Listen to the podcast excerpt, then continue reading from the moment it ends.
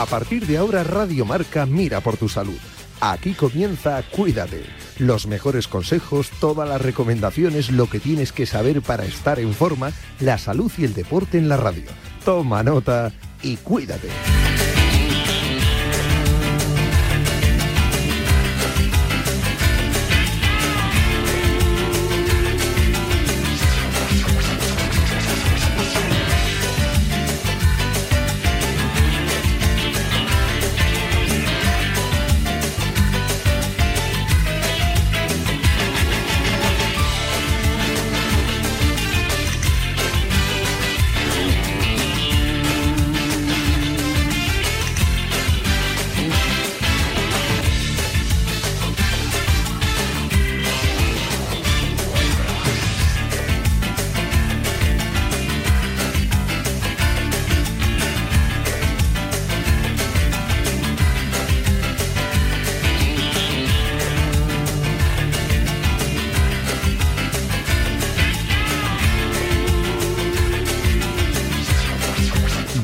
Yanela Clavo.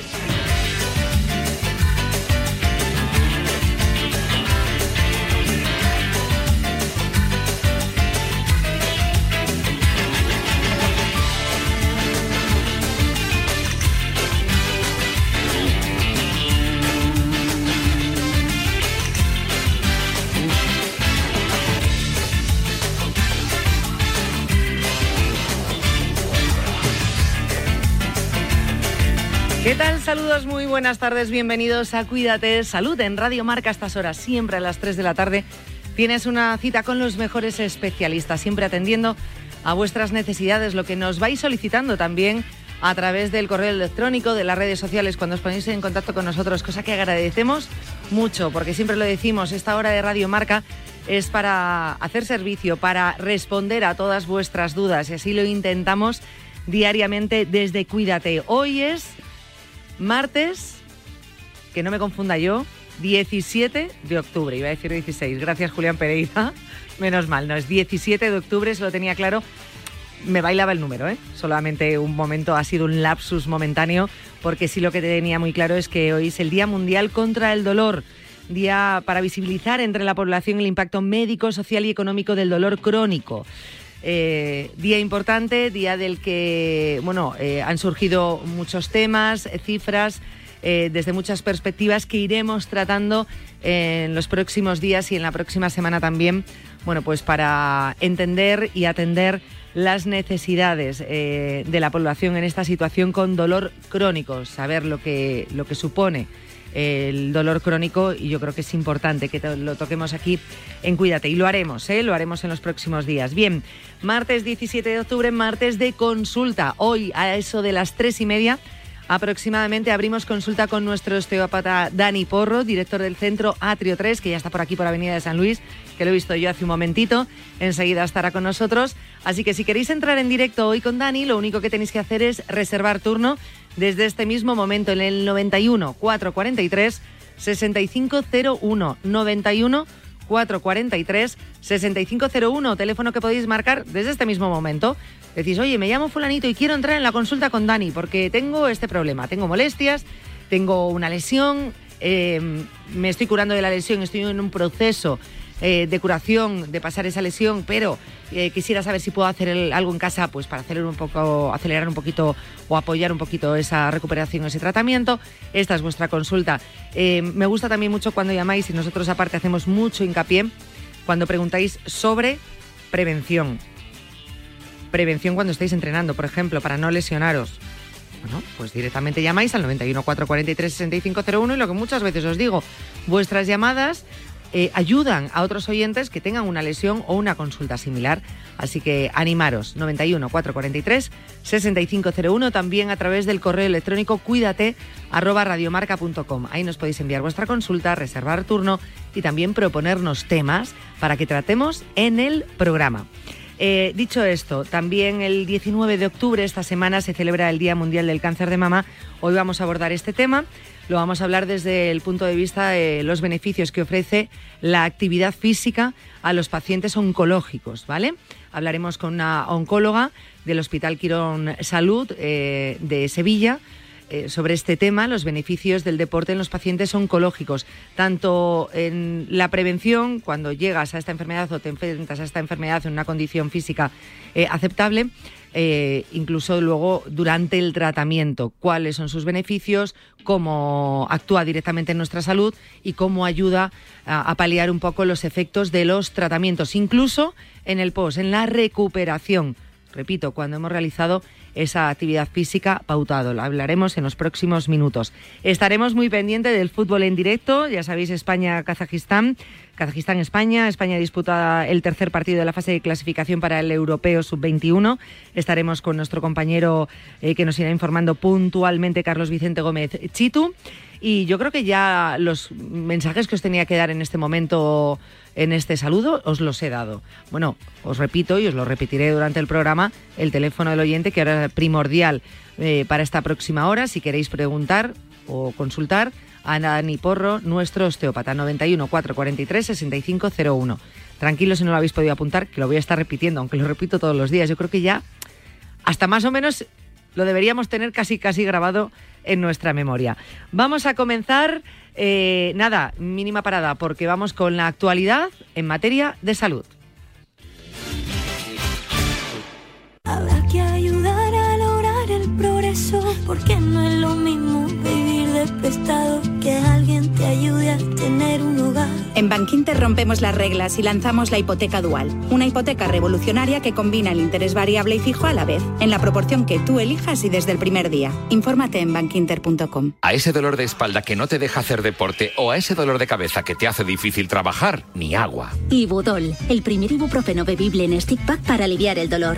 También Ibudol en comprimidos. Adultos y niños a partir de 12 años. Al dolor, Ibudol. Tenía que ser de Kern Pharma.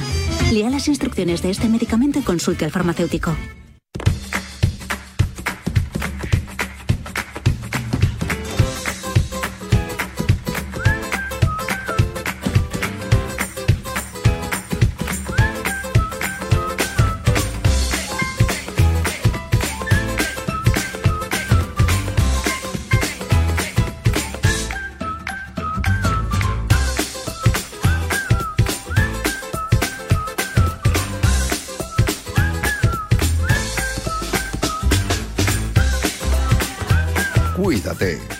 Yanela Clavo.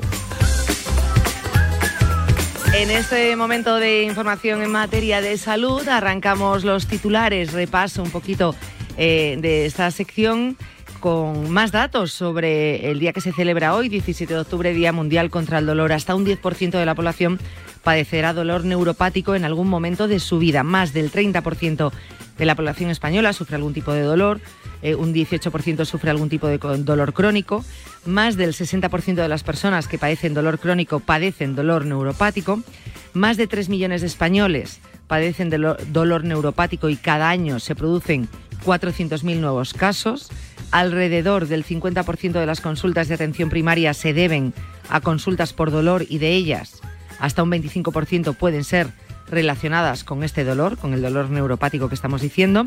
Es considerado como uno de los peores dolores por la dificultad del tratamiento, por su enorme complejidad eh, fisiopatológica y por la intensidad con la que experimentan eh, los pacientes. Eh, son los datos que nos ofrecen desde la Sociedad Española de Neurología. Como digo, ampliaremos toda esta información en los próximos días con especialistas y con expertos que nos hablen de la situación. Incluso muchos ya tienen su diagnóstico, pero ¿y las personas que no están diagnosticadas? ¿Cuándo se habla de un dolor crónico? ¿Cuándo eh, aparece ese dolor neuropático? ¿Cómo saber distinguirlo y cómo saber a qué consulta tenemos que ir? De todo ello, repito, hablaremos. Si escuchasteis el programa de ayer, eh, lo comentábamos con nuestra nutricionista Leticia Garnica. Eh, seguimos haciéndonos eco de esa noticia. Galicia prohibirá la venta y el consumo de bebidas energéticas a menores y las equiparará con el alcohol. Eh, nos decía ayer nuestra nutricionista Leticia Garnica que quizá ese concepto, que decía yo también al principio a modo de opinión personal, eh, el concepto energético, bebida energética, no era lo más adecuado. Energético generalmente lo, lo, asimilamos como algo positivo, deberían decirse bebidas estimulantes, pero bueno, todos nos podemos hacer una idea. Eh, la norma, que todavía está en proceso de elaboración, también prevé prohibir la publicidad de este tipo de productos. Los problemas que puede desencadenar el abuso de estas bebidas eh, tienen que ver principalmente con tres aspectos. Su alto contenido en cafeína, las grandes cantidades de azúcares que albergan y su, frecuencia, su frecuente combinación con el alcohol. Entre otros problemas, el abuso de estas sustancias se ha asociado con alteraciones del sueño, irritabilidad o trastornos cardiovasculares y asocian la espondilitis anquilosante a dos nuevos factores de riesgo. Tener hermanos mayores y la extirpación de las amígdalas en la infancia están relacionados con un mayor riesgo de espondilitis anquilosante, un tipo de artritis inflamatoria crónica, según un amplio estudio ya publicado. Los resultados refuerzan la teoría de que las infecciones infantiles influyen en el desarrollo de esta enfermedad que se caracteriza por la inflamación de la columna vertebral, las articulaciones y los tendones, lo que provoca pues, dolor, rigidez y fatiga. Aunque la predisposición genética es la principal causa de la enfermedad, también se cree que influyen factores ambientales en los primeros años de vida. Urgencias por fármacos en niños. Un estudio español pone el foco en una prescripción que hace el médico. Un trabajo con datos de ocho hospitales españoles revela que dos de cada mil visitas de las consultas se deben a errores de medicación. El 66% se originaron en el proceso de receta. Además, en esta investigación la mayoría de afectados fueron preescolares, un 57,8%, mientras que escolares y adolescentes experimentaron con mayor frecuencia errores de medicación con daño. Los tipos de errores más frecuentes fueron dosis incorrectas, sobre todo infradosificaciones y medicamentos erróneos por prescripción inapropiada. Estos errores se atribuyen principalmente a que las dosis para los niños se tienen que calcular en función de la edad, el peso o la superficie corporal y pueden bueno, pues variar ampliamente, lo que facilita que los errores no se reconozcan por los profesionales. Son necesarias campañas educativas para fomentar la seguridad en la utilización de los medicamentos en los domicilios, pero también hay que dirigir la atención a la adecuación de la prescripción a las características de los pacientes pediátricos, la adherencia a las guías de práctica clínica en el medio ambulatorio y la información y educación proporcionada a los familiares sobre los tratamientos. Eh, hasta aquí este repaso en cuanto a la actualidad en salud. Vamos a empezar los contenidos del programa de hoy. Eh, os recuerdo la consulta, eso de las tres y media pasadas aproximadamente, con Dani Porro, nuestro osteópata, director del centro Atrio 3. Podéis llamar ya al 91 443 6501. Continuamos.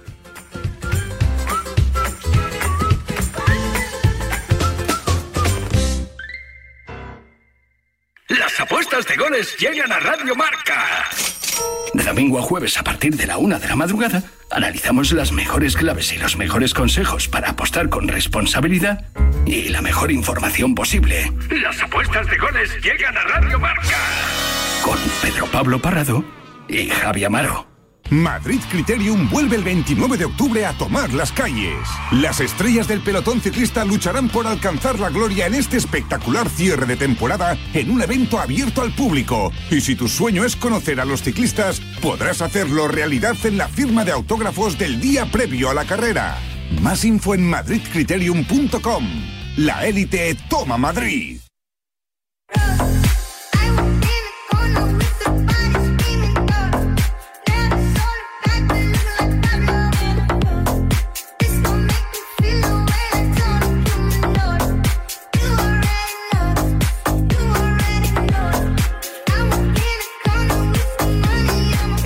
Como sabéis, se celebra el Día Mundial del Cáncer de Mama, el 19 de octubre. Eh, nosotros siempre, siempre con esa mirada puesta en el calendario. Es importante eh, pues eh, dar voz y ser altavoz también de las cifras que acarrean estas enfermedades y bueno hablar de un poco de, de, la situación de estas enfermedades un poco desde el punto de vista de la prevención también del tratamiento de cómo poder mejorar. Hoy nos vamos a centrar, de hecho, en los beneficios que tiene el deporte para los pacientes de cáncer de mama. Antes de ello, eh, ya sabéis que, como siempre os digo y ahora mismo os estaba comentando, eh, me gusta remarcar unas cifras, en este caso de la Organización Mundial de la Salud, que daba eh, hace escasos, escasas semanas. decía, se centraba en el año 2020, que 685.000 personas fallecieron por cáncer de mama en todo el mundo.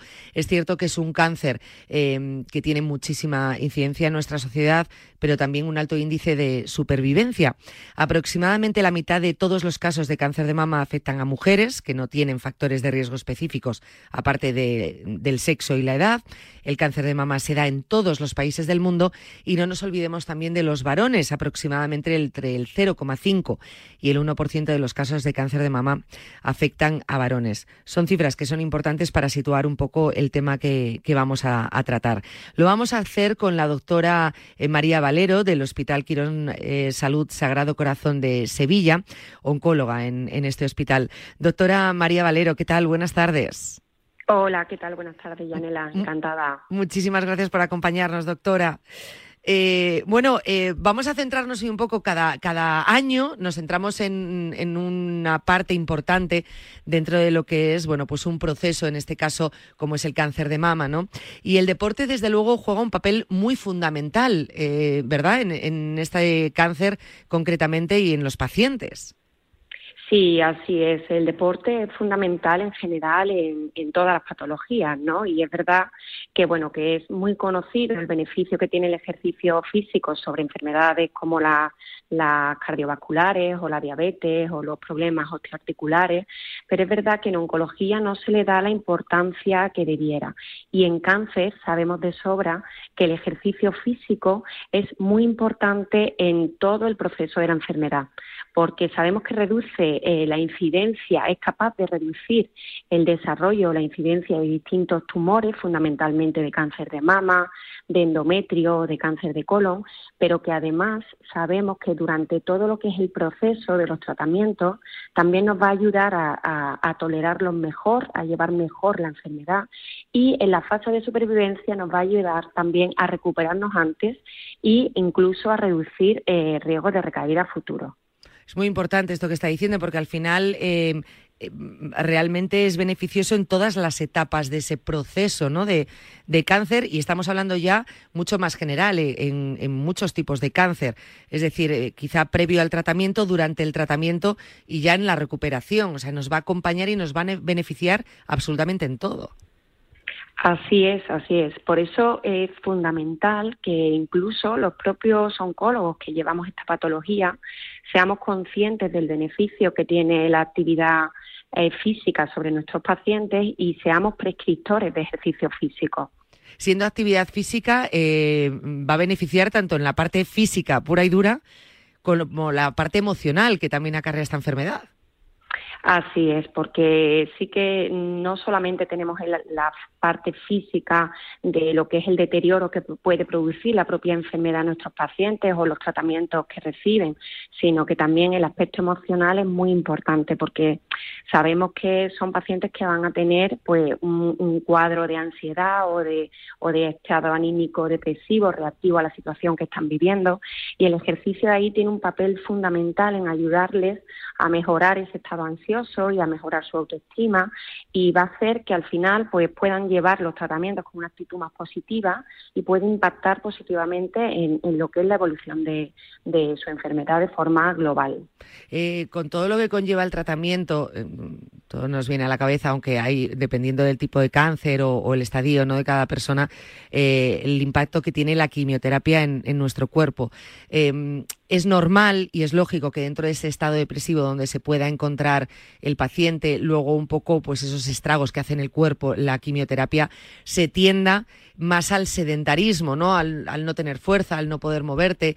Eh, quizá en los pacientes se haya encontrado, doctora, donde de repente llega el paciente y decir, es que no, no puedo, casi no tengo ánimo o fuerza. No se pueden llegar a imaginar que una actividad física eh, puedan con ella, no solo físicamente, que puedan con ella afrontarla, sino que realmente eh, obtenga esos beneficios que nos está diciendo.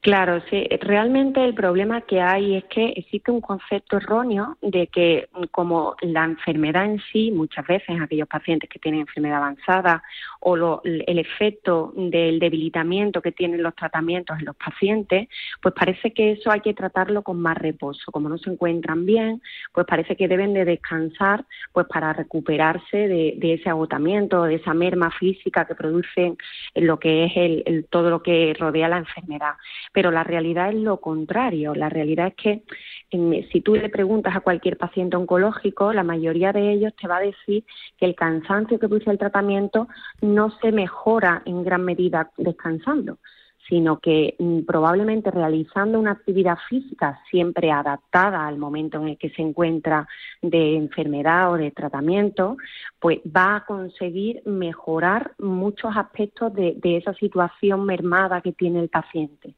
Lo, único que sí que es importante que tengamos en cuenta que esa actividad tiene que estar guiada o, asesorada por un personal cualificado que pueda adaptarla a, la situación específica que tiene en ese momento.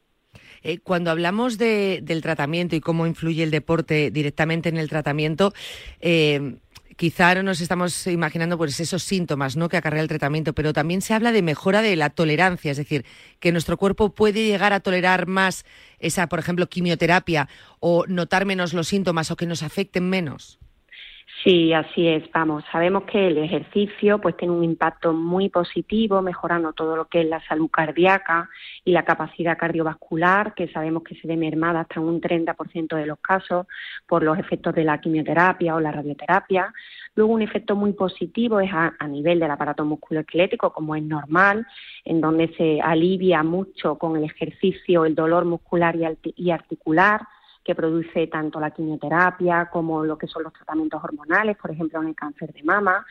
Hay una, una condición muy importante en cáncer, tanto por los tratamientos como también por la enfermedad, que se produce lo que se llama una sarcopenia, que es que se produce un debilitamiento importante a nivel muscular hasta un 80% de los pacientes. Y eso lo vamos a revertir y lo vamos a mejorar con el ejercicio, mejorando la resistencia y la capacidad funcional del paciente para que al final pueda realizar cualquier actividad, no solamente actividad física, sino su, actividad diaria de una forma mejor, con más vitalidad. Y mm, algo que, ellos comentan mucho es el, ese cansancio crónico o esa fatiga que se produce, pues ya te digo, casi en un 90% de los pacientes durante el tratamiento, pero incluso pacientes que ya han terminado el tratamiento, se mantiene ese cansancio crónico que, que hace que muchas veces no sean capaces de incorporarse a su vida normal de forma rápida. Y esa fatiga o ese, esa astenia que nosotros llamamos se recupera mucho más rápidamente si hacemos una actividad física regular. Algo muy importante también es eh, que el ejercicio físico nos va a ayudar a regular el peso. Y esto es algo mm, en donde se ha visto que, que todos los beneficios eh, fundamentalmente derivados del ejercicio en cuanto a reducción de riesgo de recaída futuro, prevención de otras enfermedades, parece que está vinculada a, ese control de peso y de composición corporal que produce el ejercicio. Porque al final la obesidad genera un estado proinflamatorio en el organismo que favorece el, crecimiento, hace como un microambiente que favorece el crecimiento celular y en muchas ocasiones el desarrollo de metástasis. Entonces ahí también el ejercicio va a impactar de forma importante. De todas, todas, eh, se está viendo, y usted nos lo está explicando, ¿no? Los, los beneficios que, tiene ese deporte. Doctora, usted, eh, con todos los pacientes que, haya podido ver, em, ¿se nota cuando una persona ha tenido una vida eh, activa físicamente, se ha mantenido bien o ha llevado una correcta alimentación, cuando de repente le sobreviene el, el cáncer? Em, ¿Notan que es distinto ese proceso? Es decir, como que llegan a, ese momento mucho más preparados, luego lo mantienen durante la enfermedad y luego ya en su recuperación, pero en el previo, ¿eh? me refiero al previo, cuando llegan, o sea, un paciente que llegue, eh, que haya pasado sedentarismo en toda su vida, a un paciente que llegue eh, con una actividad física recurrente, eh, habitual, dentro de su modo de vida, con una correcta alimentación, ¿se nota esa manera de comenzar con los tratamientos que se afronta de distinta manera? Eh, claro, cuando tú físicamente te encuentras mejor, más fuerte, pues vas a tener más capacidad para afrontar cualquier enfermedad o cualquier proceso de una forma pues mejor. eso es claro. Eh, sí que es verdad que, en general eh, llevamos un estilo de vida muy sedentario, con, en general malos hábitos y eso se nota, se nota cuando los pacientes llegan a consulta con, una capacidad física mermada. Mm, eso no quita para que no podamos darle una solución en ese momento. O sea, nosotros siempre desde aquí, desde, desde Quirón, siempre estamos potenciando el que aunque tú vengas con esa condición física pues más debilitada, pues podemos guiarlo a, incorporarse a la realización de actividad física de forma progresiva, adaptándola a ellos, para que vayan sintiéndose pues integrados en, esa realización del ejercicio y demás, para que puedan irlo integrando en su, en su diario de forma regular y que además lo hagan con gusto, porque muchas veces cuando tú haces algo por obligación, pues bueno, lo haces durante lo que es el proceso del tratamiento, porque te están diciendo que es saludable y que es beneficioso, pero luego pues, pues lo deja de hacer, ¿no? Y, y desde aquí también motivamos mucho a los pacientes para que luego hagan un cambio en ese estilo de vida hacia ese hábito saludable y que incorporen el ejercicio dentro de su diario. Es importante destacar esto, hombre, por supuestísimo, lleguemos a en las condiciones que lleguemos, pues mm, eh, vamos a hacer eh, todo lo que, lo que esté en nuestra mano y lo que mejor eh, venga para, para, ese tratamiento, pero es importante de cara a la prevención muchas veces, cuando se dice realmente, oye, hay que hacer esto, hay que hacer ejercicio, hay que alimentarse bien, hay que descansar, parece que es una recomendación por curarnos en salud, pero por eso mm, era centrarme en esa pregunta porque quería ver usted con su experiencia si realmente se notaba la diferencia en, esos pacientes, porque es importante, oye, cuanto antes se pueda empezar, mejor. Si no viene la enfermedad, todavía mucho mejor, ¿no? Pero si llega, pues que sepamos que, estamos preparando a nuestro cuerpo y le estamos dando unas armas mucho más fuertes eh, para poder vencerlo. Que se va a poder vencer igualmente, sí, pero que si podemos hacer las cosas bien desde prontito, eh, pues mucho, pues muchísimo mejor, desde luego que sí. Eh, Luego, no sé si en este caso eh, con el cáncer de mama hay alguna actividad física más recomendable que otra o, se ha demostrado que alguna disciplina, bueno, pues va eh, perfecta para esta enfermedad. Pues mira, no hay ninguna disciplina en concreto que, sea recomendable, pero sí que hay unas pautas que el Colegio Americano, que es el que seguimos em, para, para todo lo que son las indicaciones de ejercicios de actividad física en cáncer, que es que debemos de realizar al menos 150 minutos de actividad física a la semana y debe de ser de intensidad moderada en donde combinemos ejercicio aeróbico con ejercicio de fuerza. Esto es muy importante porque la fuerza hasta ahora no se le ha dado importancia y en los estudios más recientes se ha visto que el ejercicio de fuerza de tonificación muscular es muy importante pues para todo este efecto positivo a nivel del aparato cardio eh, musculoesquelético, de recuperar eh, fuerza de recuperar esa atrofia muscular que se produce y esa condición, esa vitalidad. Entonces, eh, ejercicio cualquier tipo, fundamentalmente ejercicio que sea fácil de realizar, por ejemplo, pues eh, caminata, que es muy fácil, lo podemos hacer en cualquier sitio, el caminar al aire libre, porque nosotros sí que hemos visto que eh, la actividad física al aire libre en pacientes oncológicos tiene un efecto positivo por el hecho de estar en un entorno al aire libre y si podemos hacerlo incluso en grupo tiene un efecto mayor, porque por ese efecto positivo que hace el grupo sobre la paciente. El hecho de hacer ejercicio con otras personas que están viviendo una situación parecida a la tuya, que te comprenden y que saben perfectamente lo que estás pasando, pues eso tiene un efecto a nivel psicológico mm, importante y hace que al final se apoyen y, bueno y motiven y al final pues eh, la adherencia incluso al ejercicio es mejor. Nosotros tenemos una unidad de ejercicio físico que llevamos ya trabajando con ella siete, ocho años, eh, en, coordinación con la Asociación Vidaón, que lleva Matimora, y colabora, con la colaboración de, de Quirón Salud, en donde tenemos distintos programas de ejercicio específicos para pacientes con cáncer de mama. Pues, por ejemplo, realizamos marcha nórdica, ejercicios de entrenamiento funcional en sala o al aire libre, en donde trabajamos eh, con bandas elásticas, con, con mancuernas de pequeño, de poco peso y luego hemos ido incorporando otros programas como por ejemplo el remo olímpico que es un ejercicio muy completo en donde mezclamos lo que es eh, fuerza y resistencia. Y además lo hacemos pues aquí en Sevilla, en el río, con los beneficios que, tiene eso. Al aire libre, ¿no? Lo que decíamos, lo beneficioso que es hacerlo al aire libre, por supuesto, siempre guiado por expertos eh, porque no es lo mismo cuando estamos hablando de este tipo de ejercicio. Eh, obviamente la intensidad probablemente no sea de una persona que está eh, totalmente sana a una persona que está con cáncer o en, pleno tratamiento, ¿no? Pues que a lo mejor pueda bajar un poco esa capacidad y que tenga que ir recuperándola poco a poco.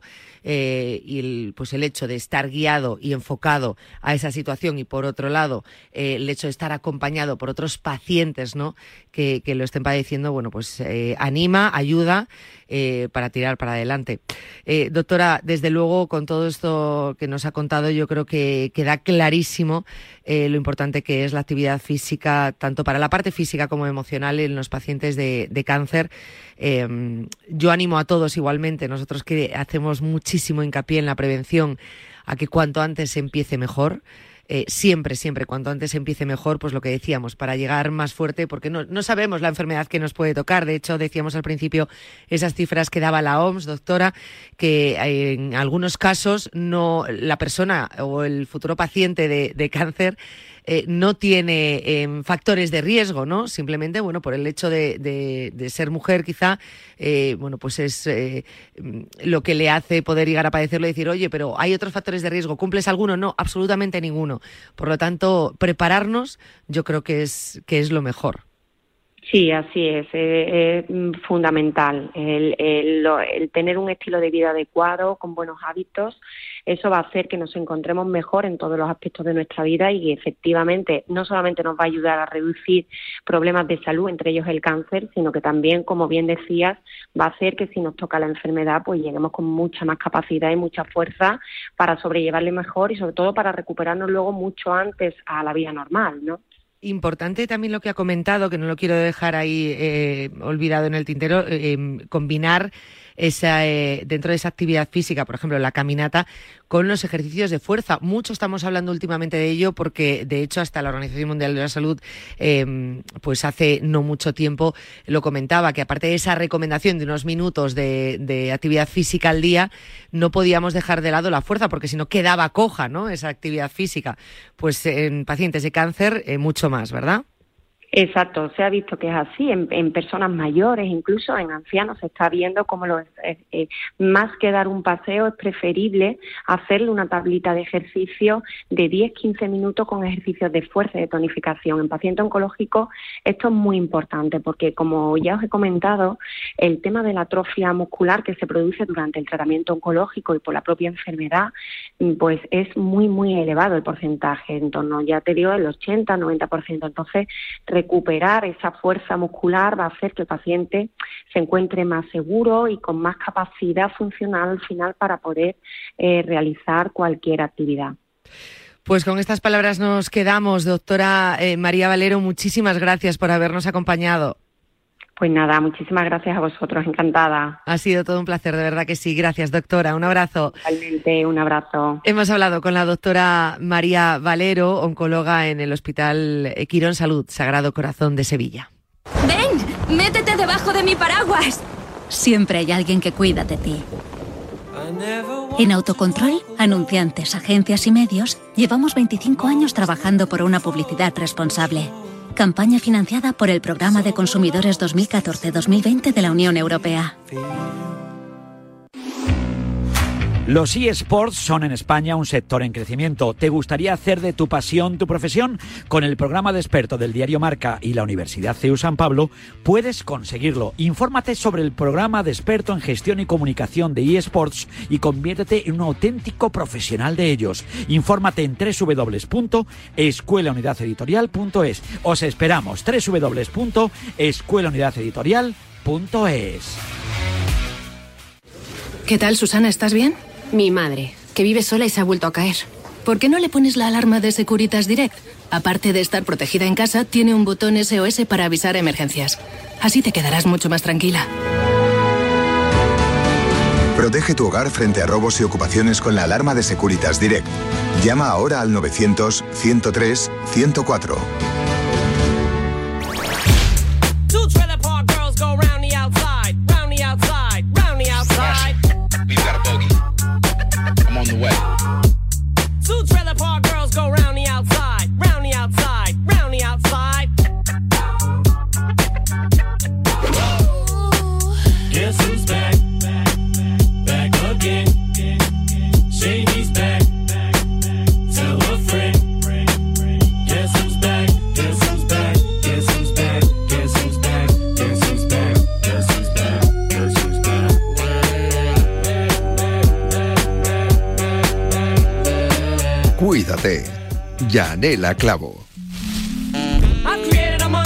Nobody wants to see Marshall no more. They want shady. I'm chopped liver.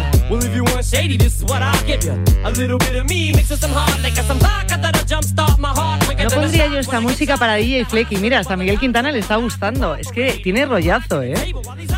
Tiene rollazo. Dani Porro, ¿qué tal? Soy- muy buenas tardes. Soy oyente de DJ Flecky, ¿eh? De hace Sí, mucho- sí, mucho pero, tiempo, pero y y yo, pero fíjate que yo con No, DJ no le Flecky- pega. ¿No? no, no, diría que hubiese elegido esta canción y me gusta mucho. Este- Quizá también la he elegido porque vamos a dar paso ahora a nuestro compañero Carlos eh, Vicente Gómez y puede que le pegue un poco más. Quizás sea por eso. Oye, que Chitu me ha abandonado, por cierto. No, no te ha abandonado, es que está en Kazajistán, bueno, cerca contándolo. No, no, que me han dicho que me ha abandonado porque lo tiene más cerca de casa ahora. Ah, vale. Ah, pues eso que dé Me lo ha explicaciones dicho un ahora, oyente, ¿eh? ¿eh? Me lo ha dicho un oyente, digo, ostras. Pues ahora que dé amigo, explicaciones Chitu, ¿eh? En directo, porque es el que nos va a contar en los próximos minutos de Cuídate y luego ya en la pizarra de Quintana, este Kazajistán-España eh, disputa, ya sabes, la sub-21, el tercer partido de la fase de clasificación para el europeo. Carlos Vicente Gómez, sí, ¿tú qué tal? Buenas tardes. ¿Qué tal? Muy buenas. Bueno, si es a ritmo de Eminem, yo acepto encerrona, ¿eh? Te lo dije, que DJ Flecky lo había hecho por ti. Tenía un claro destinatario esta canción. Y, e- y es Eminem, entonces. Ah, pues mola Eminem. Yo pensé que no me gustaba Eminem, pues me gusta Eminem. Fíjate tú. ¿No? Hay de cantantes que te sabes una canción. Pues de Eminem me sé una. Que no es cantante, ¿no? Que, o sea, que es cantante, que me sé Es una. rapero. Rapero, claro. Es rapero. Es el mejor rapero de la historia, dicen, vaya. Bueno, al que le gusta el rap, sí. Y para quien no también. Hombre, es que no sé, eh, no sé valorarlo. Es como si me dices, este es el mejor jamón de la historia y te digo, no como jamón. Pues entonces mal voy a poder valorarlo. Pero el jamón Bueno. me encanta, ¿eh? Pero te gusta la música en general y te gusta esta canción, pues para ti también el número uno. Sí, ahora, O- o ahora me- mismo O me vas a decir otro. No, no, ahora mismo es el número uno. Claro. Ya está. Sabía yo. Eminem, ya está. ¿Quién es el mejor de nuestra sub-21 y quién es el mejor de Kazajistán? Porque apenas hace seis minutos acaba de arrancar el partido, Chitu. Bueno, pues de Kazajistán, quizá te lo diga al final del encuentro. El mejor sub-21 de España está todavía en la capital de nuestro reino. Para mí es Pablo Barrios, que no está en esta convocatoria, el futbolista del Atlético de Madrid, puesto que se está recuperando de una lesión. Pero tenemos 11 muy buenos en el terreno de juego en este partido de clasificación para el Europeo 2025. Dos victorias de dos para el combinado de Santidenia, ninguna tiene el conjunto kazajo y un 11 puesto encima del tapete, minuto 7 del Astana Arena, con Pablo Cuñate en portería, Hugo Novoa en el lateral derecho, Álvaro Fernández en el lateral izquierdo, Rafa Marín y Alejandro Francés en la pareja de centrales, centro del campo para Fermín López, Beñat Turrientes y Pablo Torre, por la derecha Fran Pérez del Valencia, por la izquierda Diego López del Valencia arriba, otra oportunidad para Carlos Martín, repito, Llane, minuto 7 de partido, Kazajistán 0, España 0. Vamos a hablar ahora, porque yo estaba dándote un paso literario, por eso hablábamos del mejor de los kazajos, pero que no voy a poner ahora a hacer la alineación. Luego se la haces con Quintana. Sí, ¿Eh? sí, Quintana los tiene más controlados. Quintana que venga aquí que me los diga sin respirar. Toda la alineación de los kazajos, sub-21, ¿eh? ¿eh? Pero Sub-21. todas, a las 4 de la tarde, ahí Quintana, pa, pa, pa, pa, pa, pa, pa, pa, pa, pa, pa, pa, pero sin respirar. Y sin café. Así como se hace, sí, sí, sí, sí, sí. Taca, taca, taca, taca, taca. ¿Eh? Así se hace. Yo, ves, no podría narrar un partido de fútbol. ¿Por qué? ¿Por qué no? Porque me lío los nombres. Confundo a los Robertos con los Albertos. Ya imagínate si se apellan Fernández o González, como ya me tenga que ir. ¿Eh? Pues Extramuros. Es decir, a competición europea ya la lío parda fijo. Ah, pues tienes aquí buena escuela, así que. No, no, imposible, imposible. Ya, ya de por sí, con Álvaro Arbeloa no me sale. Arbeloa. Eh, jo- seguido rápido no me sale. ¿Cómo se llama el portero del Real Madrid? Que no me Escúchame, vamos a ver. Vamos ¿Qué a. Rizabalaga? ¿Qué que- Rizabalaga? ¿Qué Pues mira, eh, no me sale muy Y bien. te lo está diciendo la mancha. pero hay Total. un, hay un médico que se apellida parecido y entonces me sale Arrizabalaga. Que es, es igualito, vamos. Pero luego si tengo que decir rápido que, Parriza- que, que Parrizabalaga no me sale. Pero el doctor Arrizabalaga sí. Ah, por cierto, eh, Entonces, partido muy es especial problema, para la sub-21. Agradezco que caiga en tiempo de cuídate, con un abrazo muy sentido para su familia por el fallecimiento de uno de los que siempre viajaba con la sub-21, siempre se acercaba a los partidos, Jorge Guillén, el doctor de. El doctor Guillén. El doctor Guillén, efectivamente, a los 86 años. Bueno, pues recientemente fallecido. Desde la federación también guardan esa especie de luto y, sobre todo, bueno, pues por su afán para ver a los chavales de vez en cuando, para acercarse también pendiente de las categorías absolutas e inferiores. En definitiva, pues un hombre de, de bandera en cuanto a fútbol se refiere y también seguramente en cuanto a medicina, porque hay que estar orgullosos de nuestros grandes doctores, como era el señor Jorge Guillén. Eh, íbamos a hacer alusión al final del programa, pero me alegro que lo hayas hecho tú ahora, eh, Chitu, así que nuestro más eh, sentido pésame y un abrazo a la familia del doctor Guillén. Eh, desde luego, muchos compañeros no se han hecho eco de la noticia. 86 años y todo lo que ha hecho por la medicina y por el deporte. Eh, Chitu, en un ratito volvemos a charlar, o sea que si quieres mm, quitarle el honor a Quintana de pa, pa, pa, pa, pa, pa, pa, toda la alineación de los de Kazajistán, así lo hacemos, ¿te parece? Pues mira, lo que te puedo contar ya es el primer gol de la selección española ¡Vamos! sub-21. Gol de España, gol de la selección española sub-21. Remate desde fuera del área de Fermín López. Que se cuala en el área kazaja. El otro día debutó el futbolista del Fútbol Club Barcelona. Hoy marca su primer gol con la rojigualda. Viene tocado por la varita este chaval. Es un gol de bella factura. Es un gol de disparo lejano. 10 minutos de partido. Estos sí que se cuidan. Kazajistán 0, España 1. Le hemos dado suerte, le hemos dado suerte y por aquí y a mi espalda está Miguel Quintana. No le voy a hacer pasar por ello. No le voy a hacer pasar por ello. Y porque estamos en la consulta, pero debería. Yo, yo os dejo. ¿Tú le dejas? Yo dejo, sí. ¿Tiempo de la consulta? Sí. ¿Los siguientes también? ¿A Miguel Quintana para hacer hoy to, to, to, to, to, to, to, to de los kazajos? ¿Eh? ¿Que te lo pague o que vaya a Publi? Hombre, claro. Esto no, Que te lo pague. esto no es gratis. Lo que nos ha traído chocolates, oye. Nos ha traído chocolates, no le voy a hacer pasar por ello, porque repito, tiene su complicación el tema. Hostia. Mira cómo se ha ido.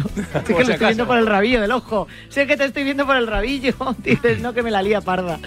Vamos a empezar la consulta en el 91 443 6501. Menos mal que hay confianza con Dani Porro. Me va a decir, yo vengo a la consulta para esto, no, Dani. No, Estamos charlando. Son amigos. De Claro. hecho, Chitu no me ha contestado todavía, ¿eh? Yo lo he puesto. Chitu se ha ido de rosita. Hombre, se ha ido, pero vamos, de orejas. ¿Quieres que arranquemos la consulta o que Chitu de explicaciones? No, no, no, por, por- si es un No, no. chaval. Vaya súper wifi aquí, ¿eh? Ah, Ah, que se ha ido el wifi. Ha Vale, vale, vale, vale, vale, vale. Lo ha Lo ha escuchado. lo ha escuchado. Lo ha escuchado, es verdad. Pues te voy a decir una cosa. Buen amigo de Atrio. Bueno, sí. no lo voy a decir. Yo soy amiga de Atrio, Sí, sí. Pero yo no voy a Dani Porro. No, ya, ya, ya. Eso lo cuento. O sea, y dices, lejos, ¿en serio? ¿Y es bueno lejos. Dani? Si lo tienes en el cuídate y no vas a Dani, pues te voy a decir una cosa. No voy ni a Dani, ni a Ricardo, a ni a nadie, Darío. no va a nadie. Ni a Raúl Ramos, vamos, nuestro podólogo, ni a Leticia Garnica, porque me da mucho apuro. Entonces yo he ido a Atrio 3, pero le he pedido a Dani que me trate otra compañera. Le he dicho, Dani, no. Entonces Dani me habla a través de la puerta y me tratan porque me da mucho apuro, me da mucha vergüenza. Dani. Nada, esto ya son muchos años, ya nada. Yo ya te quiero como estás y ya está, no pasa nada. Ya, Vamos a dejarlo. Me aguantas. Vamos a Pero, oye, dejarlo. por lo menos voy a Atrio. Sí, sí, sí, sí. Significa que me fío. Claro, claro, claro. Y o sea, que es- sois muy buenos. No, no, totalmente. Y me hace referencia, o sea que ya está. Punto. Pero me da apuro. Sí, sí, lo entiendo, lo entiendo. ¿Qué Lo entiendo, y lo, hacer? lo entiendo y lo respeto. Hay que respetar a los amigos tal y como son. Ya está. Claro. Que es así. Vale, vale. Luego te cuento otra de mi dentista, porque hoy tengo dentista, por cierto. El doctor Luis Domínguez, que me está esperando. Madre mía. Tú referencianos a los que venimos a, a, a Radio Marca y ya está, es lo único, lo más Mira, importante. si mi dentista no viene es porque no quiero, que, no quiero dejarle. Porque no quiere verte, ¿no? Porque si le traigo al cuídate voy a tener, claro, que dejar a mi dentista y es que yo Ah, ese es el sinceramente, problema. o sea, me ha costado muchos años mm, conocer a Luis en mi vida. ¿Eh? Siempre me decía mi madre, pero vamos a ver, ¿y si Luis se va a vivir a Barcelona? Y yo, pues yo también, mamá. Bueno, si mi dentista se va a Barcelona, yo me voy a Barcelona. Ponte aéreo, no, yo me voy donde esté él. Tú imagínate, si te duele una muela y tienes que ir de urgencia y no tienes billete, donde vaya mi dentista, allá voy yo. Bueno, ya le. ¿Está? Aquí en la, en la redacción Atrio viene Raúl Varela, viene Los Pablos. Atrio está al lado de mi dentista. Vicente Ortega, o sea que bueno, ya está. A, a la de Atrio está mi dentista. Chitu venía también, bueno, ya está. Pues cuando salga el dentista puedo ir ahí. Venga, fenómeno. ¿Eh? Para Vamos a hacer esa tensión que paso, luego ahí la descargo. Las bien. Vamos con el primer oyente, 91 443 6501. Carlos, buenas tardes. Hola, buenas tardes. ¿Desde dónde nos llamas, Carlos? Desde Madrid. Di, que estabas pensando, ¿estos no se van a callar nunca? No me extraña. ¿Lo estabas No, no. pensando, Carlos? Ah, vale, vale. Es que vale. nos, nos vemos dos veces al mes y, Y hay que aprovechar. y hay que aprovechar. Hay que aprovechar. con tuneces. Claro. Carlos, cuéntanos, ¿cómo podemos ayudarte? A ver, yo para hacer una consulta porque tengo un dolor en el, en el codo, a ver si sé explicarlo. El, el codo, digamos que tiene en el centro el, el pico más, más grande y luego tiene arriba uno más chiquitito y abajo otro más pequeñito. Pues entre el pico grande y el de arriba hay como un músculo, un tendón, no sé lo que es, que es, es el que me duele. Si cojo peso, sea el peso que sea, me duele. Si me dan la mano y aprietan un poquito, me duele.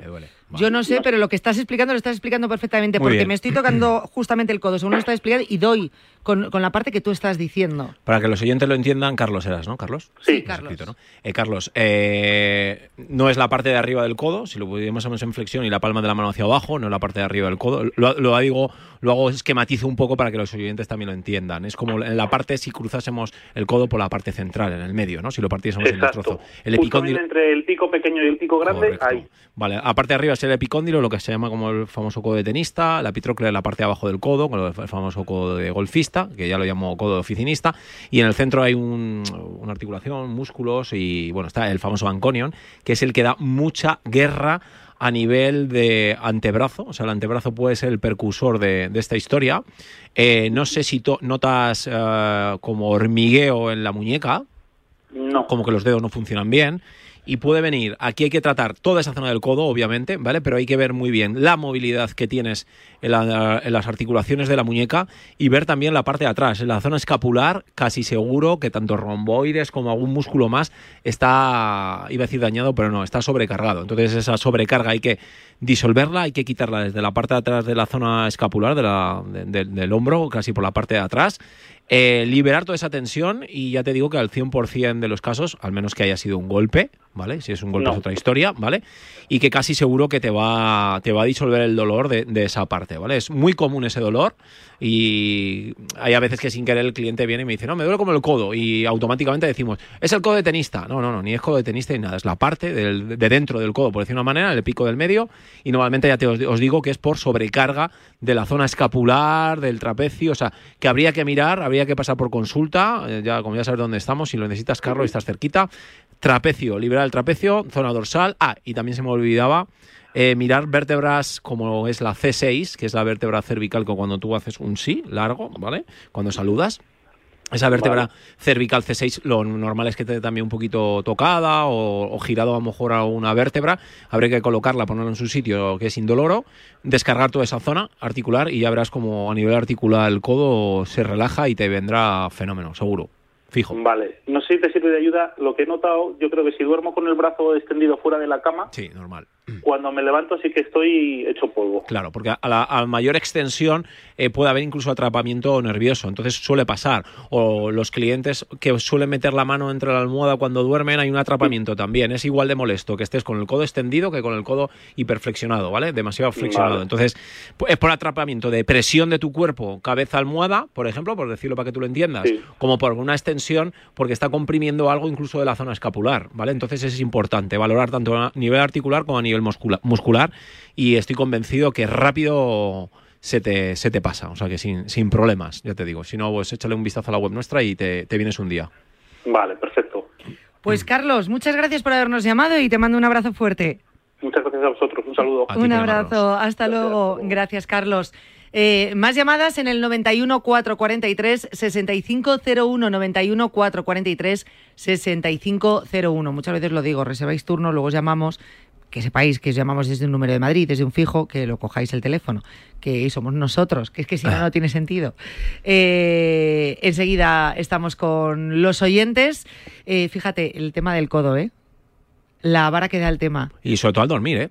Sí, O sea, no, oye, me ha sí. sorprendido. Yo pensé que iba a decir al oyente que al dejar el, el brazo fuera de la cama iba a doler menos porque a lo mejor O se queda lo tenía también, sí o ser, como ¿no? más en reposo y tal. Pero fíjate que si el gesto que me estás viendo tú aquí, eh, eh, Jane, y para que los oyentes lo entiendan, es como dejo el, bra- el brazo fuera de la silla y estoy comprimiendo como el, la- el codo, ¿vale? Con el trozo de plástico este de- que tiene la, la, la silla, la ¿no? apoyabrazos, Con el ¿no? apoyabrazos, ¿no? Entonces pasa lo mismo con el tema de la almohada. Pero es que puede ser que esté caído el brazo de la propia cama y en la cama está comprimiendo un poquito el codo y está igual, está dormido, encima no hay riego sanguíneo. Entonces, es lo más común. Ya no es algo mecánico del trabajo, del ordenador, que siempre nos metemos con la ergonomía en el puesto de trabajo, sino es que también hay ergonomía durmiendo. Es complicado, ¿eh? Es bastante más complicado controlar el dormir en la ergonomía que el controlarlo en el puesto de trabajo, porque eres consciente. de Hablamos, manera. fíjate, hablamos mucho de la higiene postural, Sí, sí, sí, en sí. el trabajo, en la ergonomía, pero no hablamos de cómo dormir correctamente. Pues Que luego ya una vez eh, eh, entras en tu fase REM ya, ahí vete tú a saber y tu cuerpo hará, sin que tú sepas, eh, los movimientos a lo mejor eh, que, que- que terminas hecho un 8 en la cama. Pero el cómo nos dispongamos a dormir o en qué tipo de colchón, o en qué, con qué almohada, cómo es correctamente boca arriba, boca abajo, de lado, tal, cual, cual, esto sería ¿Te la importante, hombre, que me Te la apuntas y lo hablamos, porque ahí, Este me parece un tema muy por importante. suerte, por, de- por desgracia, en mi caso, porque me lo he hecho, pero luego con los años de experiencia de formación y de consulta, incluso de compañeros que, son colchoneros, no, de, no del Atleti, y con no lo sé, eh, que se han dedicado a ello, hemos investigado y tengo un poquito de experiencia sobre ello y sobre clientes también. Entonces es importante que lo, que, lo- que lo, hablemos un día porque la gente tiene muchas dudas de eso. Igual que tiene dudas de qué zapatillas calzarse cuando vas a hacer deporte, eh, qué colchón tengo que utilizar, ya no qué colchón, cómo, cómo debo hacerlo, de qué manera, cuánto es el tiempo, eso es muy importante. ¿eh? Mira, me lo estoy apuntando. Ya no solo por especialistas del sueño, que eso es otra cosa, es una medicina muy complicada, pero ¿qué es Sí, lo una que cosa necesitamos? es la neurofisiología. Sí, la sí, sí, eso es- otra parte de la medicina que son ellos. No tiene nada que ver, pero con esa higiene postural Sí, sí. a la hora de dormir y cómo elegir. Súper importante eso, eh, ¿eh? O cómo tener que dormir. Yo creo que deberíamos hablar de ello un día. Pues cuando tú quieras, por eso vas a un programón. Eh, ¿Vamos con más oyentes? Claro que sí. Venga, David, buenas tardes. Hola, buenas tardes, ¿qué tal? Muy bien, David, ¿desde dónde nos llamas?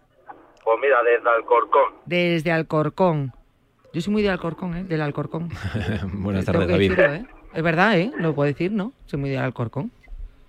Pues ya está. Es que luego dicen, no, la camiseta, esto es un programa de salud. Esto no es un marcador. Eh, pues eso. Eh, David, ¿tú eres del Alcorcón? Sí, me gusta ir a verlo de vez en cuando, sí. Ah, lo que pasa es que ahora está en una mala rachilla. Bueno, pues hay que animarlo y apoyarlo. A nuestro equipo siempre, ¿eh? Eh, Así que ánimo para ellos. Eh, Bueno, cuéntanos, cuéntanos, David, ¿cómo podemos ayudarte? Pues a ver si me saca la duda que tengo. A ver, yo es que tengo un dolor aquí en el lateral del cuello y que sobre todo por las noches se me pone un dolor en la cabeza tremendo. Fui al médico, me dijeron que podían ser migrañas y tal, pero yo sigo pensando que es, yo creo que es algo muscular porque si no, no, vamos, que no es normal, que solo me pasa por la noche y luego durante el día estoy bien y ahora llego a casa y después me relajo y me empieza un dolor aquí en el lateral del cuello y me sube hasta la cabeza. Eso, no hay prueba, buenas tardes David, no hay prueba radiológica por parte de algún médico, ¿no? Donde se teste exactamente qué es, ¿no? No hay un diagnóstico exacto. No, porque me miraron y me dijeron, dice, esos son migrañas. Me dijeron que era migrañas en racimo o algo En de eso, racimo, me dijeron. en racimo, sí. En racimo, Cefalea vale. en racimo, lo hemos hablado aquí lo hemos hablado, vez sí, en Cuídate. lo sí. Yanela muchas veces, sí, sí, sí. Entonces, David, aquí habría que ver un poco el foco. Sí es cierto que en consulta es mucho más sencillo, como siempre decimos, ¿vale? Porque puede venir de tropecientas mil maneras. De hecho, hasta Yanela ha hablado muchas veces en algún programa con el especialista sobre los dolores de cabeza.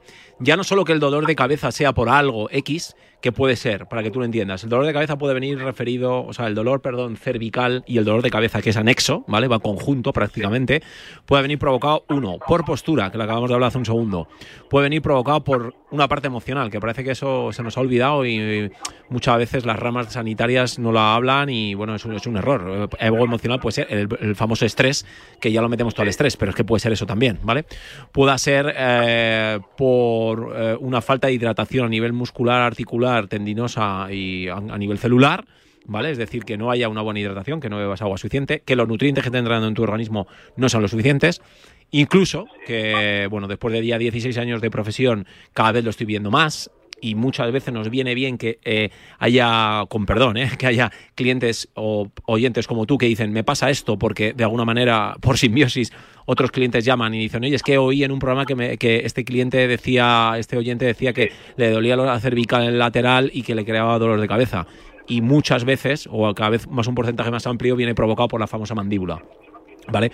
Porque a lo mejor ese estrés estás apretando los dientes por la noche o incluso en tu lugar del trabajo y al apretar tienes un exceso de tensión, sobrecargas la mandíbula, musculatura y articulación de las más fuertes del cuerpo humano y a su vez sobrecargas toda la zona cervical. Entonces, todo este discurso ¿para qué? pues para que relajes la, la eh, toda la zona cervical, para que se vea si las vértebras desde la C1, el atlas, que es la vértebra cervical más alta, más alta, que es la que más presión ejerce, por la presión atmosférica, por la tensión, por la, posición cervical, eh, que se descargan esas vértebras, que se descargue el cuello, que se descargue los trapecios, que miremos la mandíbula como esté eh, y que trabajemos un poco toda la zona articular músculo-esquelética de- del cuello. Trabajando esto, tu nivel de mejoría va a verse muy amplio. Eh, va a ser con una mejoría brutal y yo creo que te, que te va a ayudar muchísimo. Lo que le he dicho al oyente anterior, como estás en Alcorcón, estás cerquita casi de Atrio, y echarte un vistazo. Bueno, esto por suerte, por desgracia, tenemos mucha experiencia y cada vez hay más gente con tu, con tu diagnóstico, ¿eh? O sea, con esa sensación de tensión tan grande a nivel cervical y que no sabes de dónde puede venir y que hay un diagnóstico, pero no, no sabemos si viene de la mandíbula, viene de la cervical, es porque te has lesionado, es porque duermes, incluso como decía con Janela, duermes un poco retorcido, la almohada no es la adecuada, el colchón no es el adecuado, eh, pf, 1500 cosas. Incluso teníamos casos de gente que tenía dolores cervicales y era por la gra- graduación de la vista. Es decir, no se había graduado bien la vista y al estar mirando la, la pantalla todo el día del ordenador o en el volante, pues estaba todo el rato forzando la vista y a la vez sobrecargaba los músculos de las cervicales que tienen com- comunicación con los ojos y al final lesión a nivel cervical. Pues David, eh, cualquier cosa que necesites, ya sabes, nos vuelves a llamar. eh, primero que te vea el especialista, sabiendo eh, cuál es el origen y que nosotros podamos seguir orientándote. ¿Te parece? Muy bien, muchas gracias. Un abrazo muy fuerte, David. Gracias a ti, David. Un abrazo. Hasta luego. Eh, Dani, no te vayas porque voy a darle un paso que tienes que estar. Más. A ver si a lo mejor en este siguiente paso Chitu te dice el por qué no está en Atrio 3. Pero tiene un minuto. Queremos saber cómo va ese partido de la sub-21 Kazajistán-España. Eh, Carlos Vicente Gómez. Bueno, es que han pasado por aquí muchas cosas. Hoy, hoy, hoy, hoy, pues tienes un minuto. No, yo creo que a los oyentes lo que le interesa es que la selección kazaja no está de momento derrumbando la barrera de la selección española, que de momento este gol de Fermín López le vale al conjunto de Santidenia, que ese gol desde la media luna del área vale su peso sonoro, serían 9 de 9 para la selección española, ritmo bajo de partido, también hay que ver hasta qué punto aguanta el césped de la Astana Arena, que lo veo un poquito flojito por algunos tramos, pero la selección española sub-21 haciendo los deberes en el 26 de encuentro. El gol fue de Fermín López, el futbolista del Barça. 0-1 ganamos a Kazajistán. Eso es completar en tiempo, ¿eh? ¿Algo que decirle a Chitu? ¿Algo que Dani. decirle a Dani, perdona? No eres tú, soy yo. No eres tú, soy yo. Vale, vale, vale. No eres tú, es Google Maps. No eres tú, es Google Maps. Creo que debería ser así. Gracias, Chitu. Hasta luego. Un abrazo. Dani, muchas gracias, como, siempre. Eh, nada, te, yo no sé si la próxima semana te tenemos aquí. No Nueva noticia. No, ahora lo miramos. ahora, lo miramos porque de verdad, eh, así no puedo. Tengo que apuntarlo todo en la agenda. Vosotros, si queréis saber esa alineación pa, pa, pa, de Kazajistán, en tres minutos, a las cuatro en punto. Así va a arrancar Miguel Quintana en la pizarra. Hoy no hay reflexión, hoy hay alineación de Kazajistán.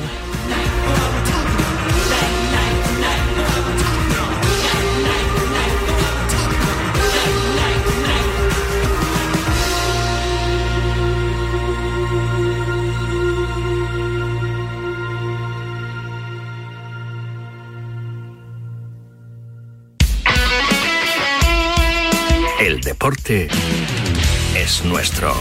Radio.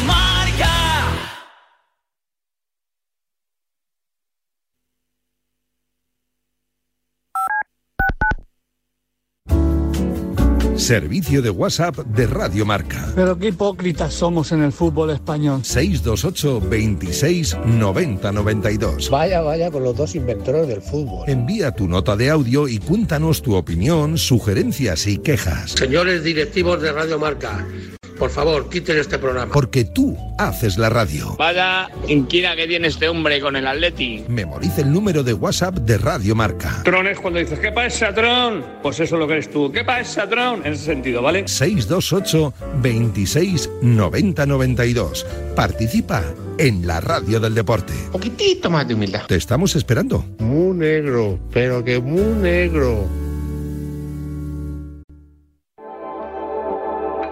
Si lo que te separa del universo digital de tus hijos son puertas que todavía están cerradas, ¿cuántas estás abriendo? El universo digital de tus hijos e hijas es todo un mundo. Más puertas abres, más lo entiendes. Descubre cómo en FAD.es. La noche del viernes comienza con música, cine y libros relacionados con los deportes, porque el deporte también es cultura. Y en la Deporteca lo demostramos cada semana con Natalia Freire. Reserva plaza para esta visita cultural en la que también nos acompañarán los maestros Julio Ruiz y Marcos Pereda. Todos los viernes de una y media a dos de la madrugada, la cultura juega un partido en La Deporteca. ¿Sabías que cada cinco horas se diagnostica un caso de esclerosis múltiple?